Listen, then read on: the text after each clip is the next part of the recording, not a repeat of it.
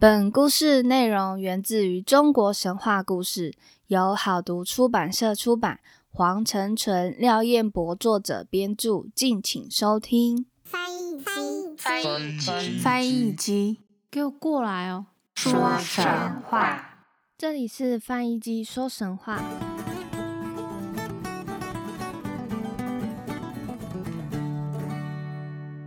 欢迎收听翻译机说神话，我是翻译机。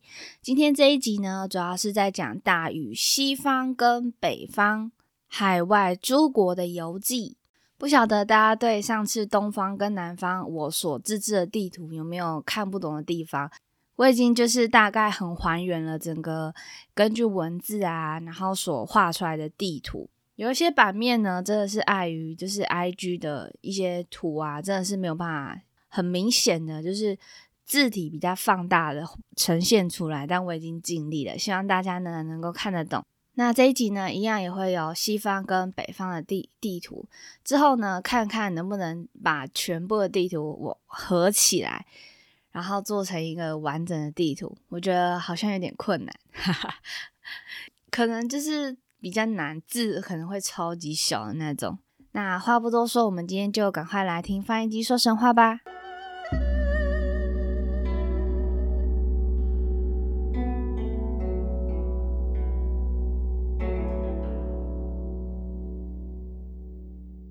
我们上一次呢是结束在南方的海外诸国。上一集有提到过，它环游世界的顺序不是东南西北，而是南方是最后一个。我觉得大禹环游世界的顺序是东方、北方、西方、南方，回到中国。所以今天的西方跟北方会稍微连在一起。那我们就先来从西方的海外诸国开始。位于海外西北角的是长谷国。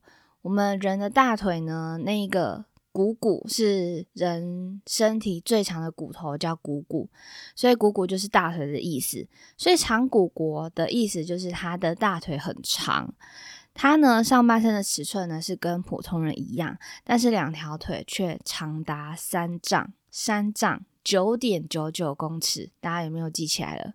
他们下海捕鱼呢，根本就也不用船啊，还是什么，就直接走下去就可以捕鱼了。再来往长谷国的南方是肃圣国，肃圣人呢是以岩洞、山洞为房子的，是以猪皮作为衣服。冬天的时候呢，全身会涂抹一层层野兽的油，用来抵抗风寒。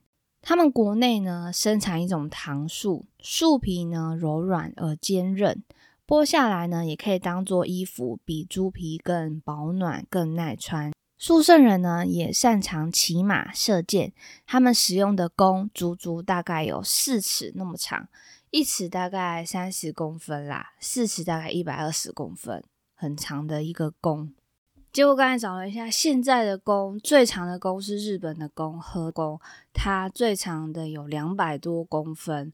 然后，呃，现在一般的弓就是我们反曲弓那种的弓，就是大概是在四十八到七十英寸，英寸算二点五四的话，大概是呃九十六到一百四十公分之间。所以其实宿舍人的弓。对现在的来说还好，那对日本的来说就太短了。这样子，肃圣国再往南走，就到了白民国。白民国顾名思义，就是他们的皮肤呢像是银色的，连披头散发的头发也恰巧是银丝，就让我想到五条悟，没有啦，什么都是五条悟。白民国的国兽呢，是模样看起来像狐狸，背上呢有两只肉角，寿命可以达到两千岁的橙黄兽。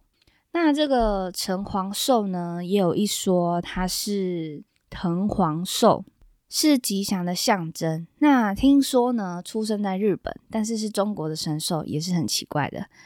那我们刚刚说它是像狐狸的神兽嘛？那还有一个说法呢，是它长得像马，所以呢，它其实跟日本的一个神兽极光常常混在一起。吉是吉利的吉，光是光线的光。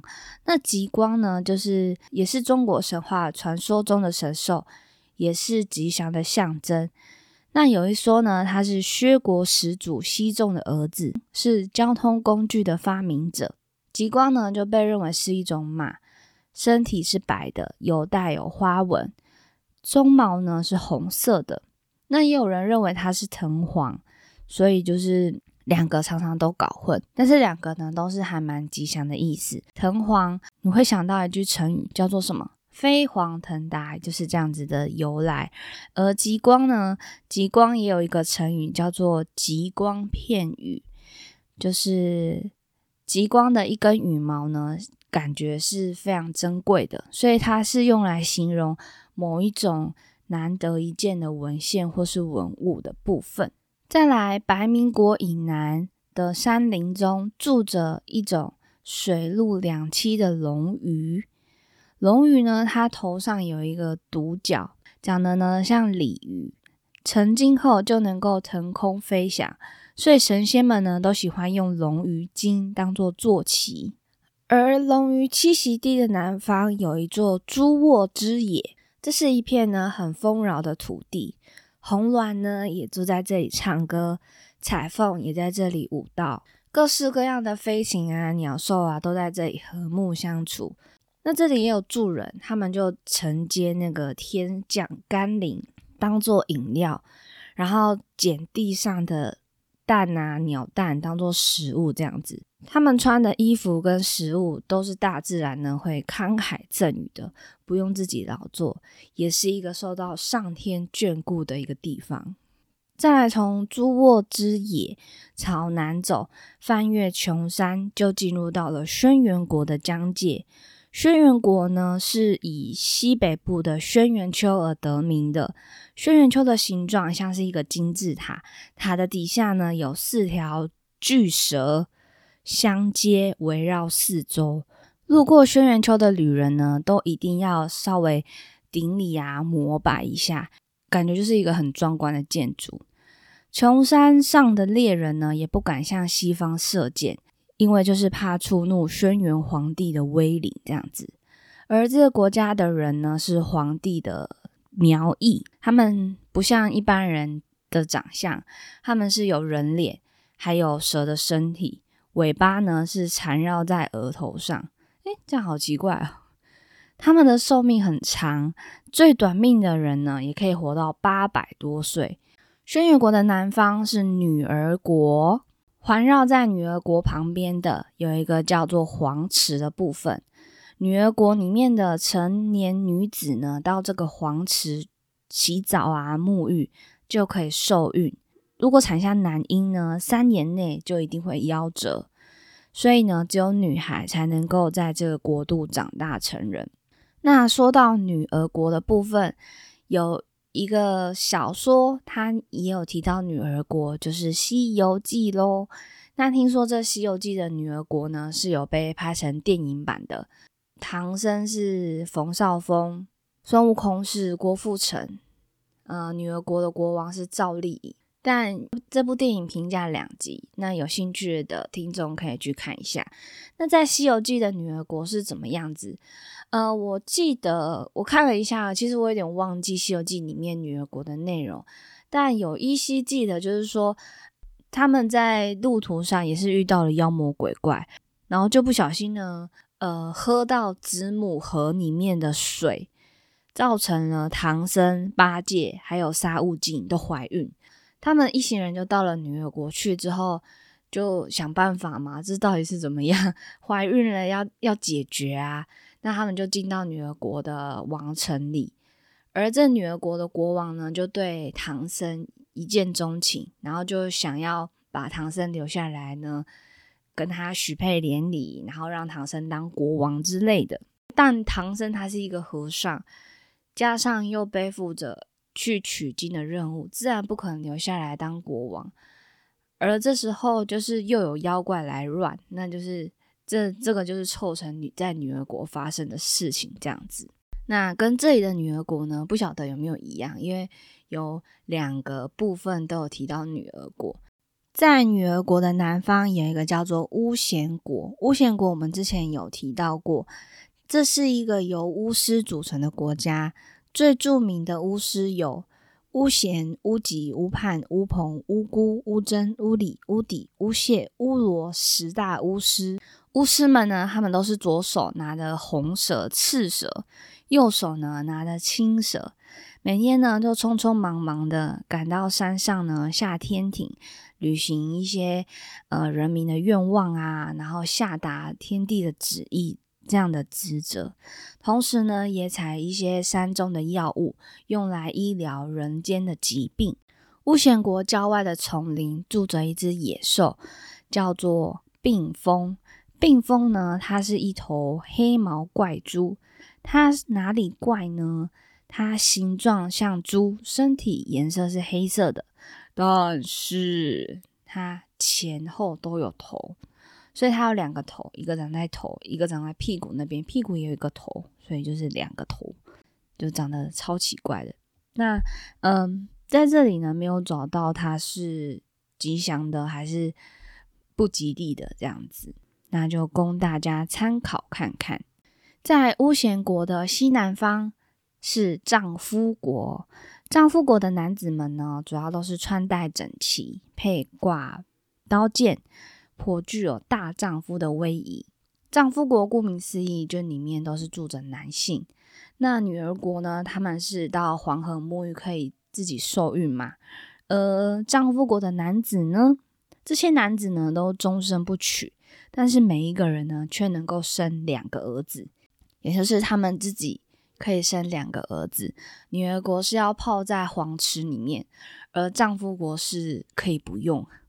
他们怎么生呢？有一些呢是从形体会分离出两个影子，那这两个影子呢成型之后就会变成两个儿子，但是本体的那个父亲就会死亡。那有一些呢，甚至就是从两个嘎吱窝这边直接产下两个儿子，所以他们的生产方式其实也蛮多元的。而在丈夫国的南边有一座林子，它终年呢都是那种云雾缭绕，里面住着谁呢？里面住着五彩的人面飞禽尾鸟。尾鸟呢，它会捡树林中的一些枯树、枯叶、竹草。尾鸟它披头散发，面容惨淡，因为它是有一个人面的嘛。它的叫声呢很沙哑，听说它的叫声在哪一国响起，就象征了那一国敲响了亡国的丧钟。嗯，感觉好像很严重诶。在住着尾鸟的林子南方，跟两条河中间有一个寒荒国，是侍奉神的女祭司所住的地方。女祭司呢是用酒肉请神，用歌舞娱乐神，祷告和祭祀是他们日常的功课。在韩欢国往南边走，绕过了长阳山，就到了齐公国。公就是在我们手上有一个肱骨。那还有多奇怪呢？齐公国的人民呢是有三只眼睛，只有一只手。他们是天才的机械师。灵巧精致的捕鸟器和借风升腾的飞行车都是他们所创造的。飞行车呢，能够载人，也可以载物品，起落方便，不需要很宽阔的机的翅膀，还有漫长的跑道，与现代的直升机那种直直升直落的方式蛮像的。所以，其实这么早以前就有类似直升机的发明。这样应该比那个美国发明飞机的那个还早吧？往齐公国的南边走是叫夷贝国。夷贝国呢，不是只有字面上的只有一只手臂，它连眼睛、鼻孔、耳朵、脚也都剩下一只，就很像你人这样婆一半，他们就是那一半。所以呢，他们就是要两个人合体，他们才能够自由行动。那这样要找到可以跟你自己合体的人，要很 match，就是灵魂伴侣那种。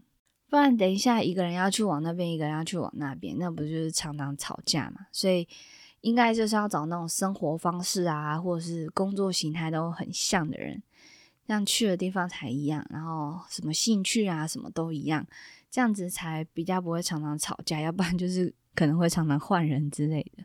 一臂国里面呢，它有一种马叫做黄色虎纹马，它呢也跟一臂人一样，只有半片的身体，需要两头马并肩才能够一起行动。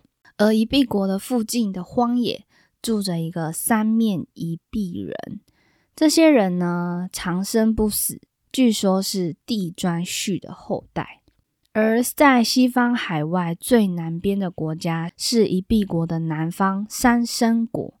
三生国姓尧，是舜与娥皇的后代。他的一个脑袋呢，只会三个身体，感觉有点笨拙笨拙的。但是因为手很多嘛，所以力气很大，做起事来呢，都是一个抵三个。三生国的南部丘陵有一种青、红、黄三色羽毛的神鸟。灭蒙，灭蒙鸟呢？它是人头鸟的身体，会讲人话。那以上呢，这边就是西方海外诸国的一个游记。再来呢，我们就要到最后一个北方海外诸国，我们就先从东北方的一片森林开始说起。这一片森林所覆盖的原野叫做藕丝之野，据说是有一个。身披马衣的柔美女子跪在这个桑树上，那她从嘴巴吐出来呢，都会吐出那种洁白闪亮的那种蚕丝。有时候呢，它也会一直呃拉紧自己身上的马皮，裹紧身体。之后呢，就会化作一条蚕儿，而这个女子呢，就是蚕的祖先。是会吐丝的那个蚕啊，不是那个夏天会叫的那个蝉。那大禹呢，就来到了这里，感觉这个女子怪可怜的，就一个人，然后不断吐着丝，还身上还只有马皮。那大禹呢，就问他：“诶，你是发生什么事了？”那这个这位女子呢，就说了她自己的亲身经历，也就是所谓的产马传说。在太古时代，就只有父女两个人相依为命。虽然人丁很单薄，但日子也过得快快乐乐的。同时，还喂养着一匹好马。女人呢，很喜欢它，每天呢，就自己呢亲自帮它喂食、洗澡等等。那不幸的是，有一天父亲当官，就被派到西江镇守。但因为那边呢，边地很远嘛，所以不敢带女儿同行，决定呢就将女儿留在家乡。女孩就单独在家，日复一日，很想念在远方的父亲。那也没有人可以说啊，所以就向家中的马儿诉说着这些苦闷。突然有一天，女儿就跟这匹马开玩笑的说。马儿啊，如果你能把爹爹接回来，我就答应嫁给你，做你的妻子哦。马儿一听，就赶快挣脱这个缰绳，飞奔出门，就跑到了父亲所镇守的地方。而父亲呢，就看到自家的马儿冲过来啊，当然是很高兴啊。但是看到马儿的神情又怪怪的，因为马儿一直呃回头看家乡的位置。那父亲就心想啊。难道是女儿出事了吗？所以呢，就赶快骑上马，匆匆忙忙的赶回家里。女儿呢，忽然见到父亲回来，就非常高兴啊。那才跟这个父亲说啊，家中并没有什么事情，只是女儿太想念父亲了。而这匹马儿呢，通人性，就把您给接回来了。那父亲呢？因此就明白这匹马儿呢善解人意，所以呢对待他就特别的开心，用上等的草料呢去来喂养这样子。但这是这匹马儿呢，自从回来之后就懒洋洋的，只有看到小女儿经过，它才会就是很高兴这样子。那父亲就觉得很奇怪，就问女儿说：“这到底是发生什么事？”女儿才一五一十的告诉他说：“嗯，其实我那天呢是跟马儿开玩笑，如果说把您接回来，我就要嫁给他。”父亲听完了，他虽然呢很爱马，但是把女儿嫁给一匹马，这传出去会有多难听啊！而且会耽误了这个女儿的幸福。于是父亲呢就趁着夜晚。亲自的呢就用弩箭射死了这匹马，然后把它把它的皮剥下来晒在院子内这样子。有一天呢，父亲外出去办事情，女孩呢就跟附近家的小女生一起在院子里面玩。玩着玩着呢，突然就走到那一匹晒在院子马皮前面。这个女儿呢也是很白目，又半开玩笑的，又很认真的口气跟他说：“你这畜生，还想娶我做媳妇吗？你被杀了剥皮，是自讨苦吃呢。”话一刚说完，这个马皮呢，突然就掀起来，卷住这个女孩，把这个女孩呢转出院子门外，一下子就消失了在旷野中。而这位邻居的女孩呢，就吓到，这是发生什么事了？手足无措，就赶快呢去跟这个女孩的父亲报信。而这父亲呢，到处找，到处找，都没有找到踪影。许多天后，才在一棵桑树的枝叶间，发现他那全身包裹着马皮的女儿，已经变成了一条蠕动吐丝的蚕了。而大禹呢，就听完这个蚕女的故事啊，就不禁的觉得很动容，也很感慨，但是他并没有做任何的动作。我也是觉得很纳闷。上次那个冠胸果嘛，就是胸口。嗯，有一个洞的那一个国家的国民，呃，大禹呢就觉得嗯很赞赏他，所以呢就呃帮他们建立那个国家。但是他听完就并没有就是有任何的表示，还是我觉得大禹是觉得说这个是残女自己的下场这样子，所以就没有，所以就是听了虽然感动，但是没有想要帮助的意思。那说实在的，父亲就从。边疆的阵地跑回来，这样不会被抓还是被罚吗？这样子他就是弃工作而不顾，诶，就父亲一直都没事，这也是一个很奇怪的地方。也许就是父亲就说啊，可能家里有变故，所以我就是要先赶快回家这样子。但是以前的人有办法说说回家就回家吗？除非就是那种，嗯，家里的长辈有人过世。好像才可以，就是回去奔丧之类的，但也不知道哎。但我觉得这个残马传说听起来是还蛮感叹的一个故事的。大禹呢，他离开了偶师之野后，往西边走，不久就来到了齐种国。齐种国呢，就是之前在《山海经》有提到的，这有提到齐种这个野兽。而齐种人呢，他身材很高，脚板非常的大，他们的足关节呢跟人家不同，走路的时候脚跟踏不到地面，是踮脚尖的走嘛，就很像感觉是踮脚尖的走，只有五根脚趾头着地，因此被称为奇种人。他们的脚呢还是反转的，就是。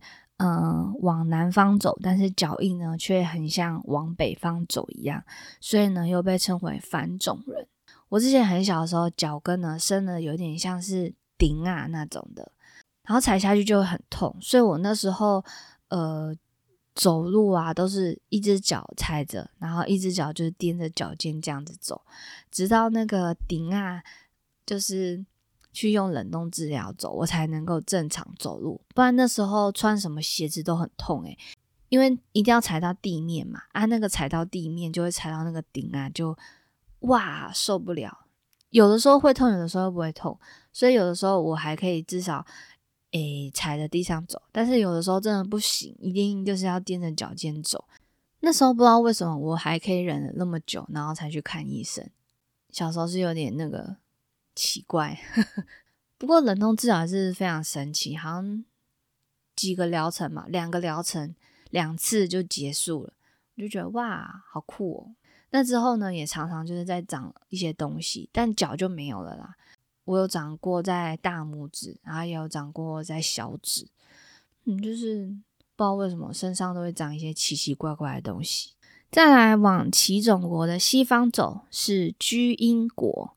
居英国的人民呢，脖子上都长着很像碗大的那种肉瘤，走路时呢会晃来晃去，感觉就是非常的累赘，时时刻刻都要用手去扶这样子。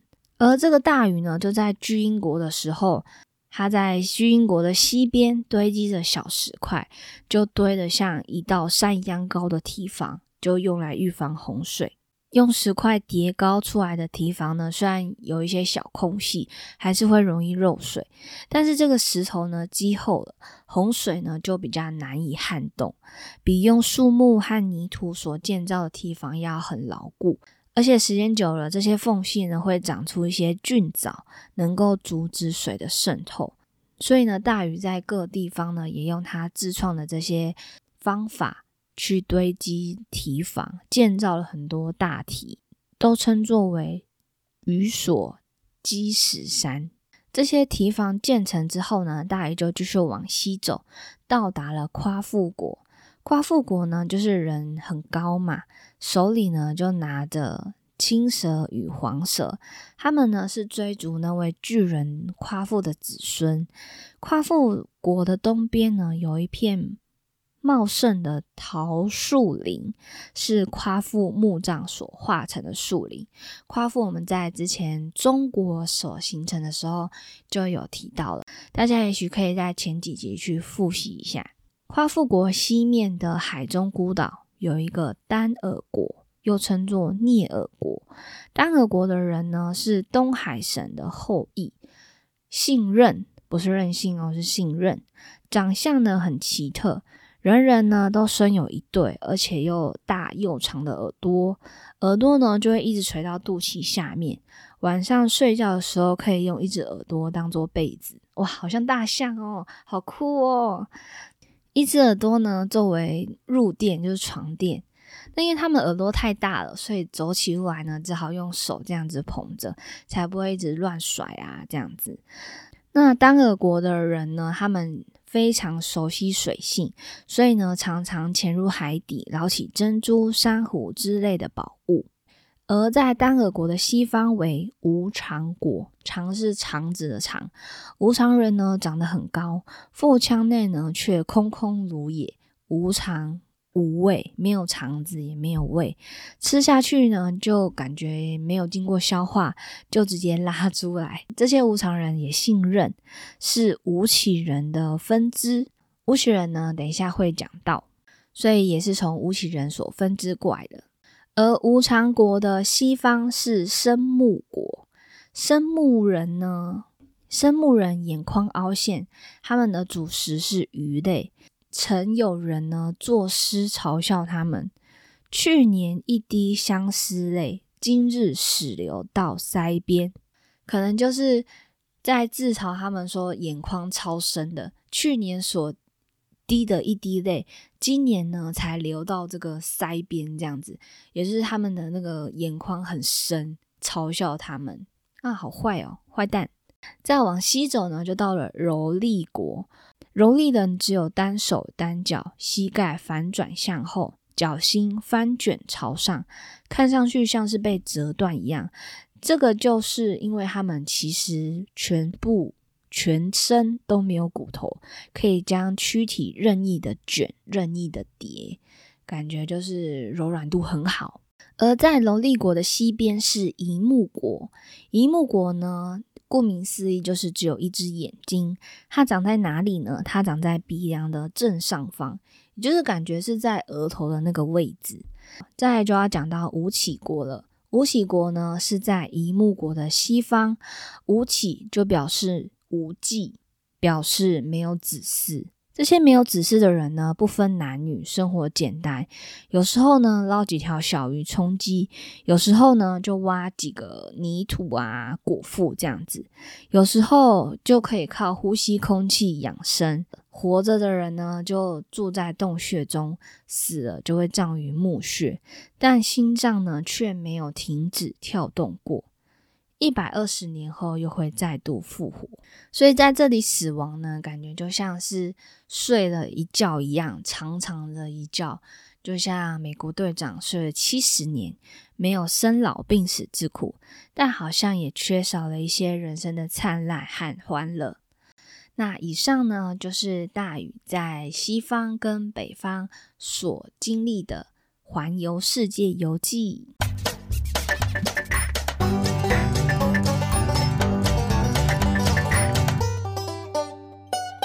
有关于大禹在东南西北四方的海外诸国游记终于讲完啦。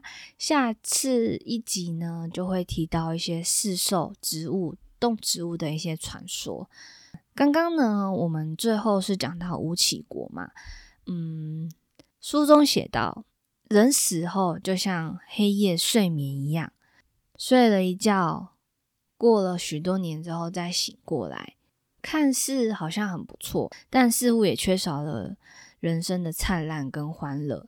这句话呢，就让我想到，就是在二二八的时候，嗯，我爸妈他们就是要出去玩，那他们约我要不要出去，我说，嗯，我不用诶，我想要在家里安安静静的度过我的人生。